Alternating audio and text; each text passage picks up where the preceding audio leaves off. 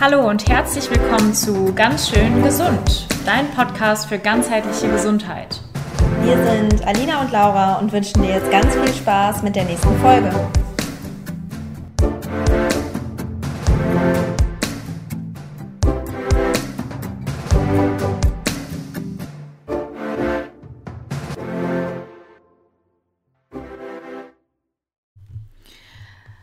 Hallo ihr Lieben, heute geht es um ein ganz besonderes Thema und zwar um die ayurvedische Hausapotheke.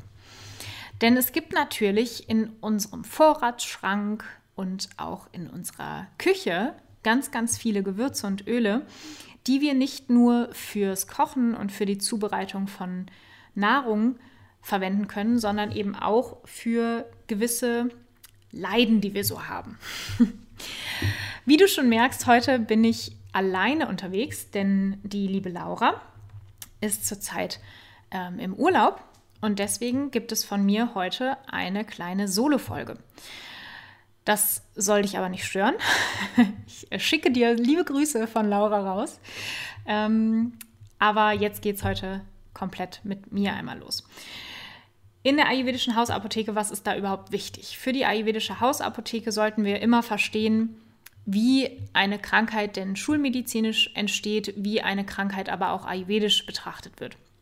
Denn nur so können wir natürlich dann auch verstehen, wie wir jetzt unser Wehwehchen, das wir haben, lass es Kopfschmerz sein, lass es eine kleine Erkältung sein, lass es eine Blasenentzündung sein, wie wir das jetzt tatsächlich mit natürlichen Heilmitteln erstmal behandeln können. Und heute habe ich mir ein Symptom rausgesucht, ähm, was du mit Sicherheit schon kennst und was du mit Sicherheit auch mal hattest. Über dieses Symptom werden wir heute sprechen. Und ich werde dir erstmal so ein bisschen erzählen, wie ist der schulmedizinische Hintergrund, wie betrachten wir dieses Symptom schulmedizinisch.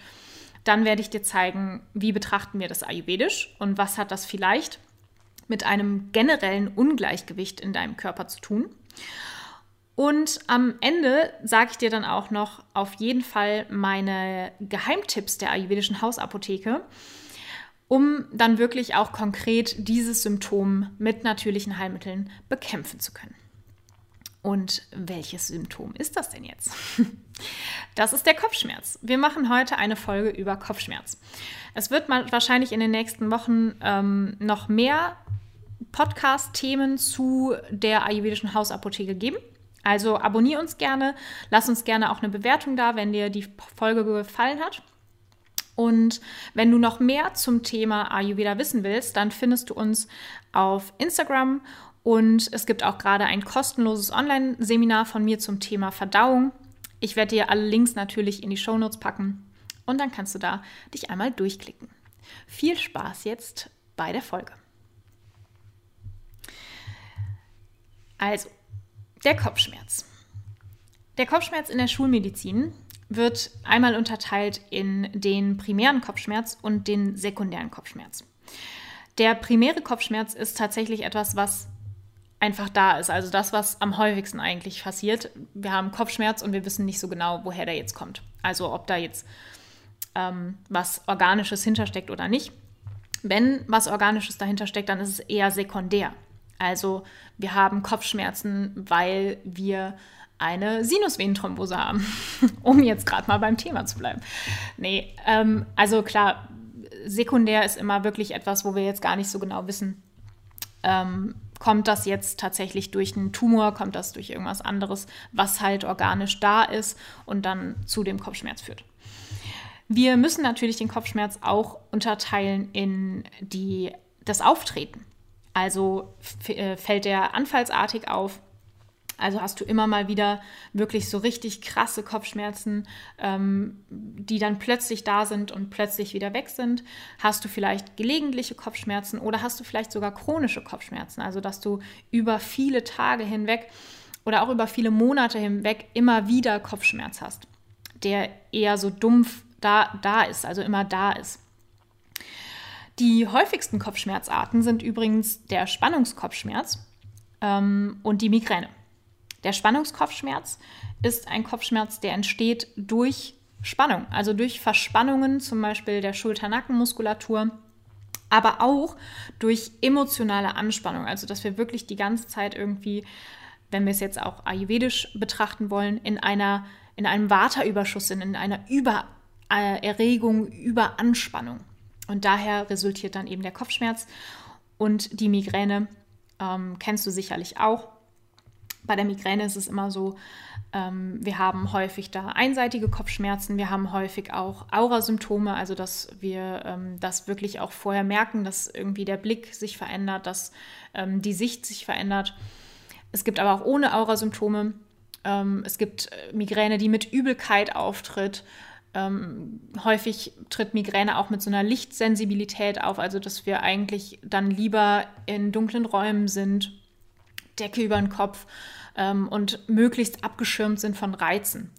Und das ist auch sowas, die Migräne ist auch häufig ähm, bei Menschen zu finden, die generell ein Problem damit haben oder für die das sehr herausfordernd ist, dass man verschiedene Reize immer wieder präsentiert bekommt und man sehr viel feinfühliger auf diese Reize reagiert. Also du bist eher in einer Hypersensibilität.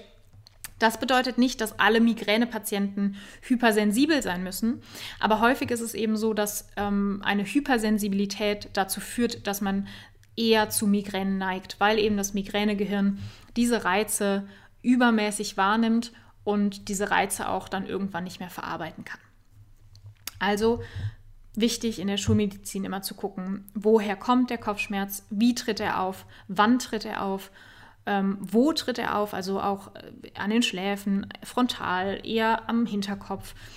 Ähm, und wie fühlt er sich natürlich auch an und dann eben auch zu schauen, hey, was sind denn die häufigsten Arten in der Schulmedizin? Und das sind vor allen Dingen eben der Spannungskopfschmerz und die Migräne. Was ich tatsächlich auch immer empfehle, was wir auch in der ähm, Hausarztpraxis empfohlen haben, ist, dass man, wenn man wirklich zum allerersten Mal Kopfschmerzen in seinem Leben hat, da vielleicht tatsächlich auch mal ein MRT des Kopfes macht. Denn nicht jeder Kopfschmerz ist natürlich äh, durch einen Tumor äh, verursacht. Also das ist ja Schwachsinn, ja. Jetzt wollen wir hier keine Angst schüren. Aber trotzdem muss man ja einfach mal eine Aufnahme machen und gucken, hey, gibt es da nicht vielleicht doch irgendwas, ähm, was den Kopfschmerz verursachen kann? Ja, was machen wir dann schulmedizinisch? Gerade habe ich ja gesagt, Spannungskopfschmerz, Migräne sind die häufigsten Kopfschmerzursachen. Deswegen kommen natürlich Therapieoptionen in Frage, schulmedizinisch, jetzt wirklich nur rein schulmedizinisch betrachtet, die eben ähm, einerseits zu einer muskulären Entspannung führen, die aber andererseits generell diese Anspannung im Körper reduzieren und bei Migräne ganz klar auf jeden Fall auch die, ähm, die Behandlung oder man sollte, man sollte den Lebensstil sich angucken, wo verliert der Mensch so viel Energie, wo kommen diese übermäßigen Reize her. Aber das geht schon wieder ein bisschen mehr in die ganzheitliche Medizin. Häufige Therapieoptionen deshalb in der Schulmedizin sind vor allen Dingen die Physiotherapie, also manuelle Therapie versus Krankengymnastik. Einerseits eben Lösen von Blockaden, Lösen von Verspannungen mit der manuellen Therapie und auf der anderen Seite aber ganz, ganz wichtig eben auch durch die Krankengymnastik die Muskulatur wieder aufzubauen.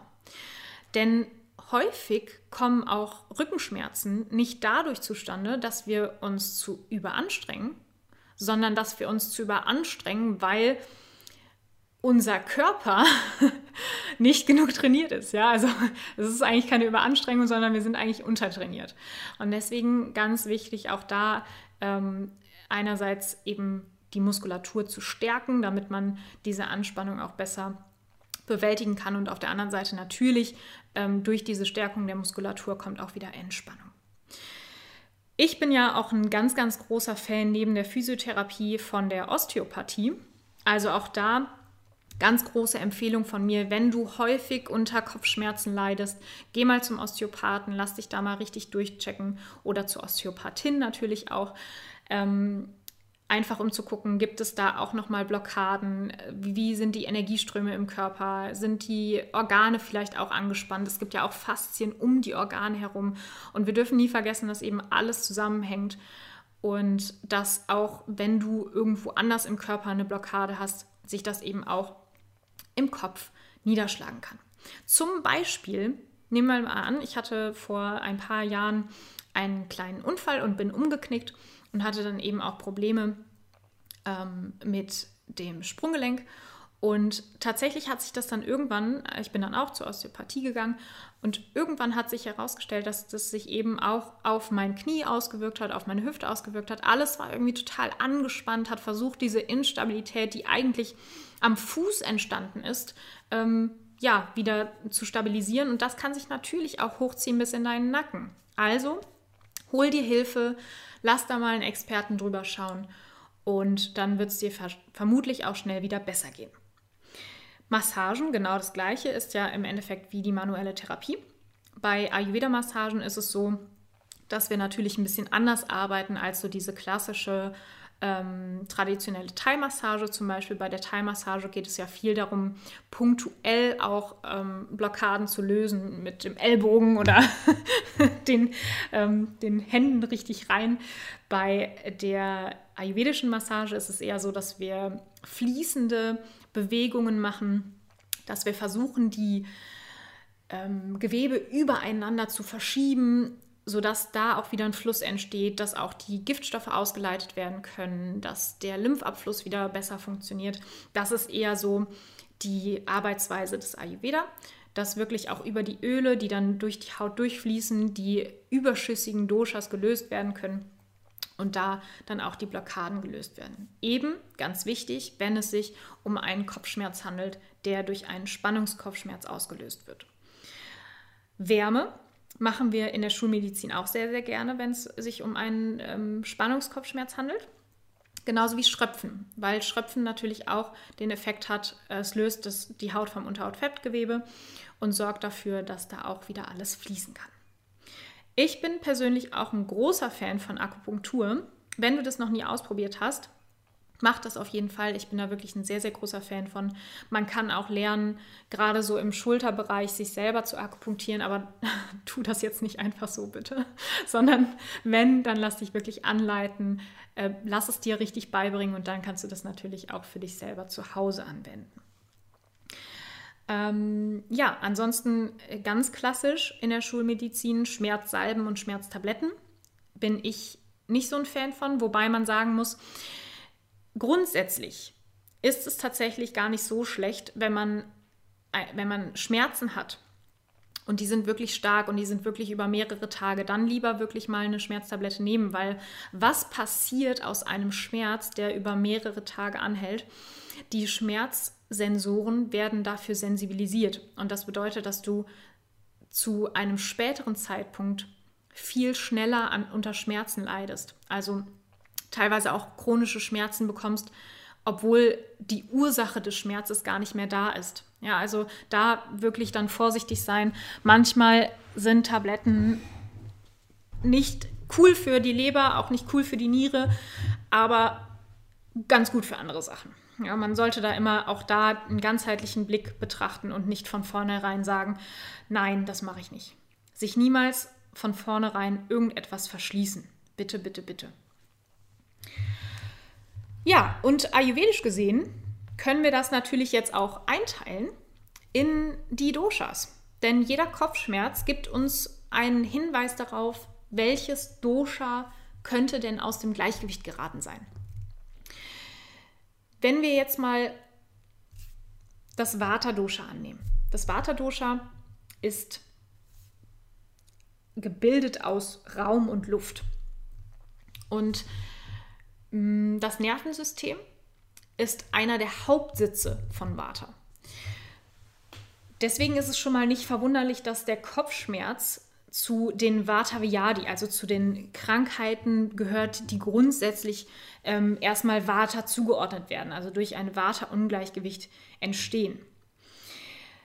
Trotzdem kann es natürlich sein, je nachdem, wo die Ursache liegt. Also haben wir jetzt mal einen Kopfschmerz, weil wir zum Beispiel eine, ähm, eine Gehirnhautentzündung haben, ja, also da auch wirklich wieder eine Infektion mit reinspielt, dass Pita-Dosha mit beteiligt ist, dann ist das natürlich nicht nur ein Vata-Kopfschmerz, sondern nicht nur das Vata-Dosha im Ungleichgewicht. Aber grundsätzlich kannst du dir merken, Kopfschmerzen gehen eher in Richtung Vata-Dosha als in andere Doshas. Ich möchte jetzt aber trotzdem einmal zeigen, was die Hinweise dafür sind, dass der Kopfschmerz wirklich auch ein absoluter, eine absolute Waterstörung ist. Das ist zum Beispiel, wenn der Kopfschmerz plötzlich auftritt.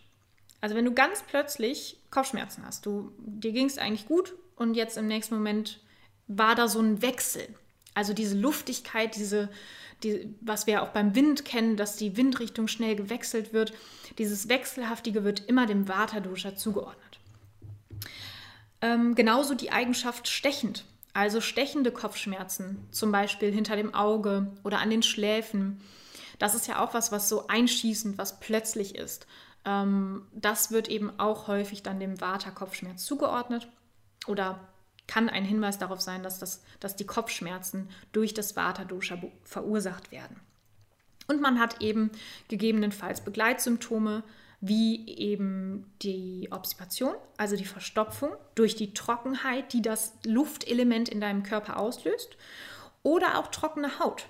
Also wenn du merkst, hey, ich habe auch super trockene Haut an den Schienbeinen, an den Unterarmen, äh, im Gesicht vielleicht sogar. Das sind auch Hinweise dafür, dass dein Vata gerade zu groß ist. Und wenn dann die Kopfschmerzen auftreten, ist es sehr wahrscheinlich, dass diese Kopfschmerzen eben auch durch das Vata-Dosha bedingt auftreten. Bei einem Pita-Kopfschmerz. Ein Pita-Kopfschmerz, habe ich eben schon gesagt, hat immer natürlich was mit Hitze zu tun. Das Pita-Dosha besteht aus den Elementen Feuer und wenig Wasser, also vor allen Dingen eben Feuer. Was da auftreten kann, ist zum Beispiel ein glühender Kopf. Also, dass sich dein Kopf super heiß anfühlt, dass du vielleicht sogar Fieber bekommst, das könnten Hinweise für einen Pita-Kopfschmerz sein. Aber auch ein gerötetes Gesicht oder, eine, oder gerötete Augen alles, was so eine vermehrte Durchblutung hat, das ist ja auch so ein Hinweis dafür.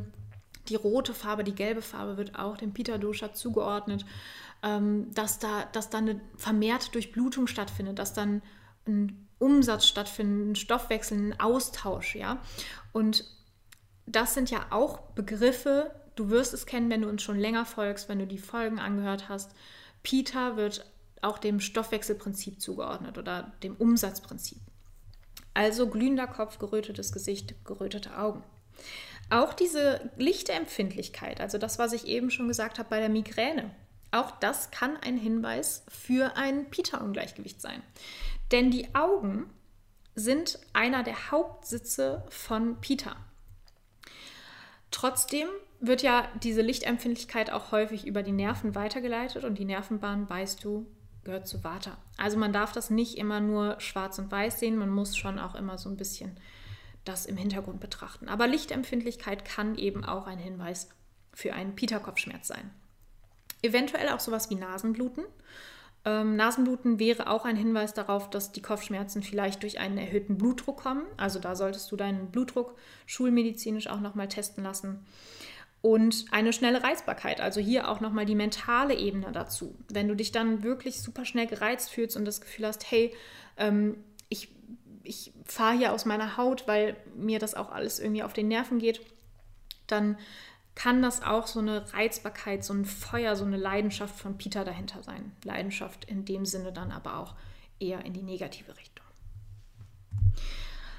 Ja, Letztes Dosha, was kann noch den Kopfschmerz verursachen, ist natürlich das Kapha-Dosha. Beim Kapha ist es ja so, wir sind eher träge, wir sind eher in, im Stabilitätsprinzip, also alles, was eher zu schwer gehört, ähm, zu formbar, also alles, was irgendwie, ja, dumpf ist. Also ein dumpfer oder schwerer Kopfschmerz, der, der dich wirklich das Gefühl kriegen lässt, hey, ich ich kann irgendwie auch nicht mehr so richtig denken, ich fühle mich träge, ich habe das Gefühl, ich muss mich hinlegen. Das sind so Anzeichen für den Kopf, äh, Kafferkopfschmerz.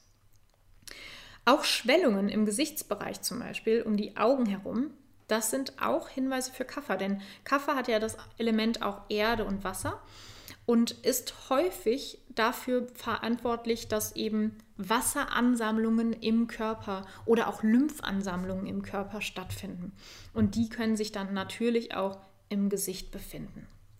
Müdigkeit und Erschöpfung, ich habe es eben schon angesprochen, auch das Hinweise dafür, dass du einen Kafferkopfschmerz hast oder auch die Schleimbildung. Wenn du dir mal vorstellst, Erde und Wasser packst du zusammen, was kommt da raus? Richtig, Matsch.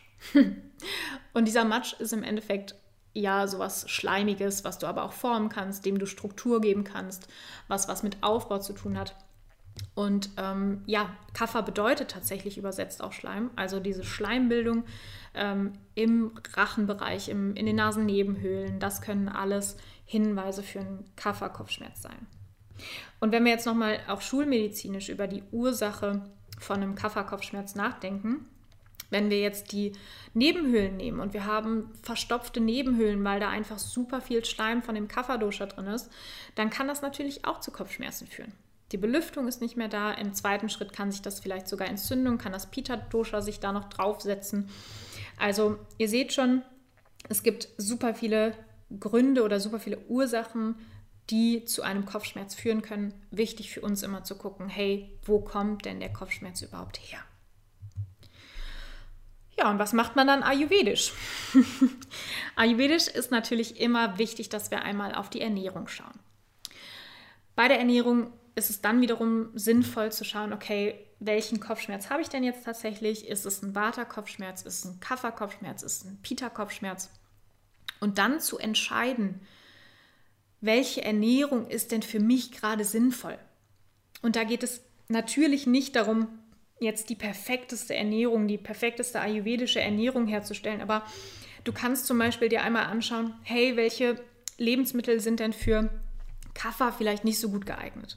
Das wären zum Beispiel Milchprodukte, die ayurvedisch gesehen eben den, den Schleim noch mal mehr fördern oder was wäre für Kaffer auch nicht so gut geeignet? Weißbrotprodukte oder besonders schwere Lebensmittel wie, wie Fleisch, ja, ähm, oder auch Käse. Das wäre sowas, worauf du dann in der Zeit eher verzichten solltest und mal schauen solltest, gerade wenn du auch Kopfschmerzen über einen längeren Zeitraum hast, wie kann ich denn meine Ernährung anpassen, dass ich dieses Dosha wieder ins Gleichgewicht bringe? Bei Vata wäre es dann zum Beispiel eher so, dass du vor allen Dingen trockene Lebensmittel meidest. Also vielleicht auch austrocknende Lebensmittel, wie zum Beispiel sehr starken Cayennepfeffer, also sehr scharfe Lebensmittel. Oder ähm, auch bittere Lebensmittel. Auch bittere Lebensmittel bzw. herbe mit dem zusammenziehenden Geschmack sorgen dafür, dass eben auch eher eine Austrocknung stattfindet. Also dass Vata-Dosha weiter erhöht wird. Also wirklich da nochmal in die, in die Analyse gehen und sagen, okay, ähm, was ist denn jetzt meine Dosha-gerechte Ernährung? Was, welches Dosha muss ich denn da ins Gleichgewicht bringen? Und ganz ehrlich, wenn du da Probleme hast, dann hol dir doch Hilfe. Also es gibt super viele, die das anbieten. Ähm, also du kannst natürlich auch mit mir zusammenarbeiten in meinem Online-Coaching oder in meinem Private-Coaching. Wenn du sagst, hey, ich habe schon über mehrere Jahre hinweg oder mehrere Monate immer wieder Kopfschmerzen, ich habe mit Migräne zu kämpfen. Und ich möchte das jetzt endlich loswerden. Ich habe keine Lust mehr damit rumzuhängen und ich weiß auch einfach nicht, wie ich meine Ernährung anpassen soll. Dann komm einfach zu mir, ähm, kannst mir gerne per Instagram schreiben und dann helfe ich dir sehr gerne. Ja, ähm, was wird noch ernährungstechnisch, ayurvedisch empfohlen? Vor allen Dingen eben eine etwas reduzierte, warme und leicht verdauliche Kost. Denn ich habe es eben schon angesprochen, am ehesten kommt es durch ein Vata-Ungleichgewicht. Und das Vata-Dosha ver verhindert meistens, dass wir eine, eine leichte Verdauung haben. Und da müssen wir wirklich gucken, dass wir was essen, was der Körper super easy verdauen kann, ähm, dass es trotzdem warm ist. Also warme Nahrung hat ja auch den Vorteil, dass eben das schon so ein bisschen vorverdaut ist, dass der Körper es besser durch den Darm, Magen-Darm-Trakt kriegt. Und man kann trotzdem noch so ein bisschen stoffwechselanregende Kräuter, wie zum Beispiel auch Ingwer verwenden. Ingwer ist auch nicht zu scharf für Vata, ist nicht zu austrocknend. Das sind so die Möglichkeiten, die du zusätzlich noch hast. Was ist im Lebensstil wichtig? Im Lebensstil ist es ganz, ganz wichtig, auch da wieder mit Wärme zu arbeiten, weil hauptsächlich eben das Vata-Dosha ähm, betroffen ist. Und auch für Kaffer wäre Wärme gar nicht schlecht geeignet. Also wirklich warme Kleidung, immer darauf achten, dass du draußen nicht auskühlst. Auch jetzt, wenn die Sonne scheint, klar, man denkt immer, es ist super warm, es sieht super warm draußen aus, aber es ist eigentlich noch nicht so warm. Also pack dich ruhig da noch ein bisschen ein. Und natürlich auch warme Ölmassagen. Das kannst du entweder wieder selber machen, dass du dir den Nacken selber massierst oder abends eine abendliche Fußmassage machst, um einfach da Entspannung reinzukriegen. gerade wenn es um das Thema Spannungskopfschmerz geht. Bei Pita müssen wir natürlich dann eher auf Kälte umsteigen und da sind auch so viele Ölmassagen jetzt auch nicht so gut geeignet. Also bei Pita wirklich dann eher schauen, hey, ähm, wie kann ich denn meinen Kopf kühlen? Kann ich da mit Auflagen arbeiten? Ähm, in der Ernährung vielleicht auch dann mit kühlenden Tees, mit Minztees zum Beispiel. Sowas könnte ganz gut geeignet sein. Und was noch richtig wichtig ist, ist natürlich die Routine, die Regelmäßigkeit in den Mahlzeiten, im Schlaf. Auch da können natürlich Ursachen liegen, die zu Kopfschmerzen führen können. Entspannung versus Aktivität. Es ist super wichtig zu schauen, woher kommt der Kopfschmerz. Habe ich diesen Kafferkopfschmerz, weil ich einfach auch die letzten Tage nicht rausgegangen bin, weil mein, mein Kreislauf gar nicht in Schwung gekommen ist, dann solltest du natürlich eher in die Aktivität gehen als in die Entspannung. Ist es ein klassischer Waterkopfschmerz, dann eher in die Entspannung gehen, in die Ruhe gehen, dich erden mit Yoga, mit Meditation, mit Atemübungen, mit was auch immer dich entspannt. Ja, selbst wenn es ein heißes Bad ist, auch vollkommen fein. Da musst du dich natürlich ein bisschen ausprobieren.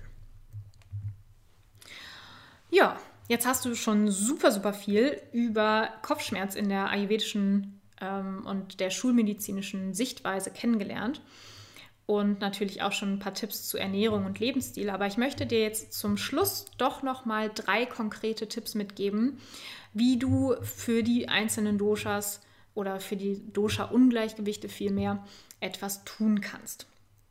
Und das ist einmal, erster Tipp, sind das Heilkräuter. Es gibt natürlich auch Heilkräuter, die gerade bei so einem Vata-Ungleichgewicht, gerade auch wenn es eher so um Migräne geht oder um Kopfschmerzen aufgrund von super viel Stress, dir etwas Entspannung bieten können. Und das ist sowas wie Brahmi oder auch Ashwagandha. Die kannst du super verwenden, wenn, ähm, ja, wenn da wirklich so ein Vata-Ungleichgewicht besteht. Schau nur, dass deine Verdauung erstmal gut funktioniert, weil alles, was du zu dir nimmst, hat absolut keine Wirkung, wenn deine Verdauung nicht funktioniert. Denn wenn dein Körper nichts aufnehmen kann, dann wird er auch die Heilkräuter natürlich nicht aufnehmen. Ja, also erstmal die Verdauung in, ins Lot bringen das ist sowieso immer der erste Schritt und meistens hilft das dann auch schon gegen die Kopfschmerzen. Aber im zweiten Schritt kannst du dann gerne auch mal einen Tee oder, ähm, ja, oder eine heiße Milch, eine pflanzliche Milch mit Brahmi und Ashwagandha würzen. Ähm, ich empfehle da wirklich so eher das Pulver auch als jetzt Kapseln oder Tabletten und dann vielleicht so drei Gramm. Und ich würde das dann schon mal über einen Monat oder zwei, drei Monate hinweg nehmen, einfach um auszuprobieren, hat es auch einen langfristigen Schutz, eine langfristige Wirkung für mich, funktioniert es für mich gut. Ähm, und ansonsten, wenn du dir unsicher bist, lieber einmal beraten lassen, als ähm, ja, dass du da irgendwas zu dir nimmst, was für dich nicht gut geeignet ist. Ja, konkreter Tipp Nummer zwei ist eher in die Kafferrichtung geeignet, denn da handelt es sich um die Gewürzinhalation. Da habe ich dir die Gewürzinhalation mitgebracht. Und das ist tatsächlich sowas, das zielt natürlich darauf ab, den Schleim in den Nasennebenhöhlen zu lösen. Also, dass du da wirklich einmal das Kaffer schön reduzierst, dass alles sich lösen kann, dass alles flüssig wird und dann eben auch ausgeschieden werden kann. Wie machst du das? Jetzt brauchst du einen Stift und ein Papier. ähm, und zwar kannst du das mit verschiedenen Kräutern machen oder Gewürzen, die du vielleicht sogar auch alle da hast. Das erste Gewürz, was du brauchst, das hast du vielleicht nicht da. Das ist das Ajwain ähm, oder Aywan. Also man spricht das manchmal so, manchmal so aus. Ähm, das findest du meistens im indischen Supermarkt oder im asiatischen Supermarkt oder auch teilweise im türkischen Supermarkt. Musst du mal schauen. Ansonsten sicherlich im Internet. Ähm, das schmeckt schon wie Hustensaft, finde ich. also da ähm, ja, hast du auf jeden Fall viel Spaß mit. Kannst du auch gut verwenden, wenn du mal eine Erkältung hast. Und davon nimmst du, du nimmst von, von jedem dieser, dieser Samen, das sollten Samen oder Schrägstrich Pulver sein, nimmst du immer 10 Gramm. Also Eiwan 10 Gramm. Dann nimmst du Zimt 10 Gramm. Da würde ich das Pulver einfach nehmen ähm, Gewürznelken 10 Gramm, getrocknete Minzblätter 10 Gramm, Fenchel 10 Gramm, Kardamom 10 Gramm und Pfeffer 10 Gramm. Und das kannst du einfach in ein Schraubglas packen und es da aufbewahren. Dann hast du direkt deine Gewürzmischung immer parat. Und für die Inhalation selbst nimmst du tatsächlich nur ein Viertel Teelöffel Pulver in heißes Wasser. Also nimmst du eine Schüssel, da packst du das heiße Wasser rein, ähm, brauchst noch irgendwie so ein Baumwolltuch, was du über dich legen kannst oder ein Handtuch. Und dann machst du in dieses Wasser eben ein Viertel des, äh, ein Viertel Teelöffel des Pulvers. Und den Dampf kannst du dann einatmen. Du musst nur schauen, dass du dich natürlich, also dass der Wasserdampf nicht zu heiß ist, dass du dich nicht verbrennst ähm, aber trotzdem eben mit diesem Handtuch über deinem Kopf über dieser Schüssel bleiben, um das auch äh, in, zu inhalieren. Und nach 10 bis 15 Atemzügen kannst du dann eine weitere Prise einfach des Pulvers noch dazugeben oder der Gewürzmischung noch dazugeben und das einfach mehrfach wiederholen, bis du das Gefühl hast, okay, da löst sich irgendwie was, ich kann gut atmen, ich habe das Gefühl, es tut sich was, ja, und dann kannst du das lassen, bietet sich vor allen Dingen am Morgen oder am Abend an. Ähm, ja, probier das mal aus. Ist ein, ist ein gutes Rezept, um da wirklich mal alles zu lösen, auch wenn du eben erkältet bist oder ja, du das Gefühl hast, da sammelt sich super viel Schleim in den Nasennebenhöhlen an. Und der dritte Tipp, den ich dir mitgeben möchte, zielt tatsächlich eher so ein bisschen auf den Pita-Kopfschmerz ab. Und zwar, wenn du den Kopfschmerz hast, weil du dich zum Beispiel super überarbeitet hast, also weil du dein Pita einfach in den letzten Wochen richtig hochgetrieben hast, Leistungsdruck hattest, ähm, ja, vielleicht auch zu viel Sport gemacht hast, wenn du, ähm, wenn du irgendwie zu viel äh, Sonnengebadet hast, also jetzt nicht beim Sonnenstich, sondern generell, wenn du halt wirklich sehr, sehr viel Pita in den letzten Wochen angesammelt hast, dann kann dir vor allen Dingen ähm, auch eine Atemübung super helfen. Es gibt Atemübungen wie Sitali oder Sitkari. Das sind äh, Atemübungen, die eben vor allen Dingen abkühlend wirken. Aber diese Atemübung, die ich dir jetzt mitgebracht habe, die hat eher eine neutrale, stressreduzierende Wirkung, sodass du die auch gut für, ähm, ja, für ein Vata-Ungleichgewicht theoretisch auch einsetzen kannst. Also Pita, Vata, beide gut geeignet. Und zwar ist das die Wechselatmung. Vielleicht hast du von der Wechselatmung schon mal was gehört. Die kannst du wirklich super easy einsetzen. Es gibt bestimmt auch tausende Videos bei YouTube, die du verwenden kannst. Schau da einfach mal nach, was es für Inspirationen gibt. Du musst es eigentlich nur einmal lernen und dann kannst du es super gut jederzeit für dich selber anwenden. Du atmest durch das linke Nasenloch ein, verschließt dann beide Nasenlöcher, hältst die Luft einen Moment an, atmest dann durch das rechte Nasenloch aus durch das rechte wieder ein, verschließt beide Nasenlöcher und atmest dann wieder durch das linke Nasenloch aus. Das ist eine Runde. Und das machst du einfach mal so fünf Minuten morgens und abends, um so eine stressreduzierende Wirkung zu haben. Wenn du einen Kafferüberschuss hast, ist es eher ungewöhnlich. Ähm, dann ist es nicht so nett. dann solltest du darauf eher verzichten. Ähm, aber ja, weil du dann halt natürlich einfach keine Luft bekommst durch das eine oder das andere Nasenloch, weil da eben diese Schleimverstopfung ist. Aber trotzdem zur Stressreduktion sehr, sehr gut geeignet. Ja, und damit hast du jetzt drei super Tipps an der Hand, die du gerne mal ausprobieren kannst. Auch wenn du Freundinnen hast, ähm, die ja unter Kopfschmerzen leiden, der die unter Kopfschmerzen leidet, dann kannst du die Folge natürlich auch super gerne weiterempfehlen wir freuen uns, wenn du uns eine Bewertung da lässt bei iTunes, wenn du unseren Podcast abonnierst, wenn du uns weiterempfiehlst, wenn du uns schreibst, wenn du irgendwelche Probleme hast.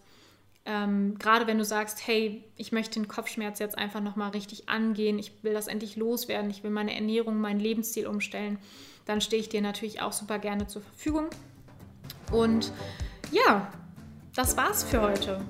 Ich wünsche dir einen wundervollen Tag noch, wo auch immer du gerade bist, was auch immer du gerade machst. Genieß es und bleib gesund. Bis bald.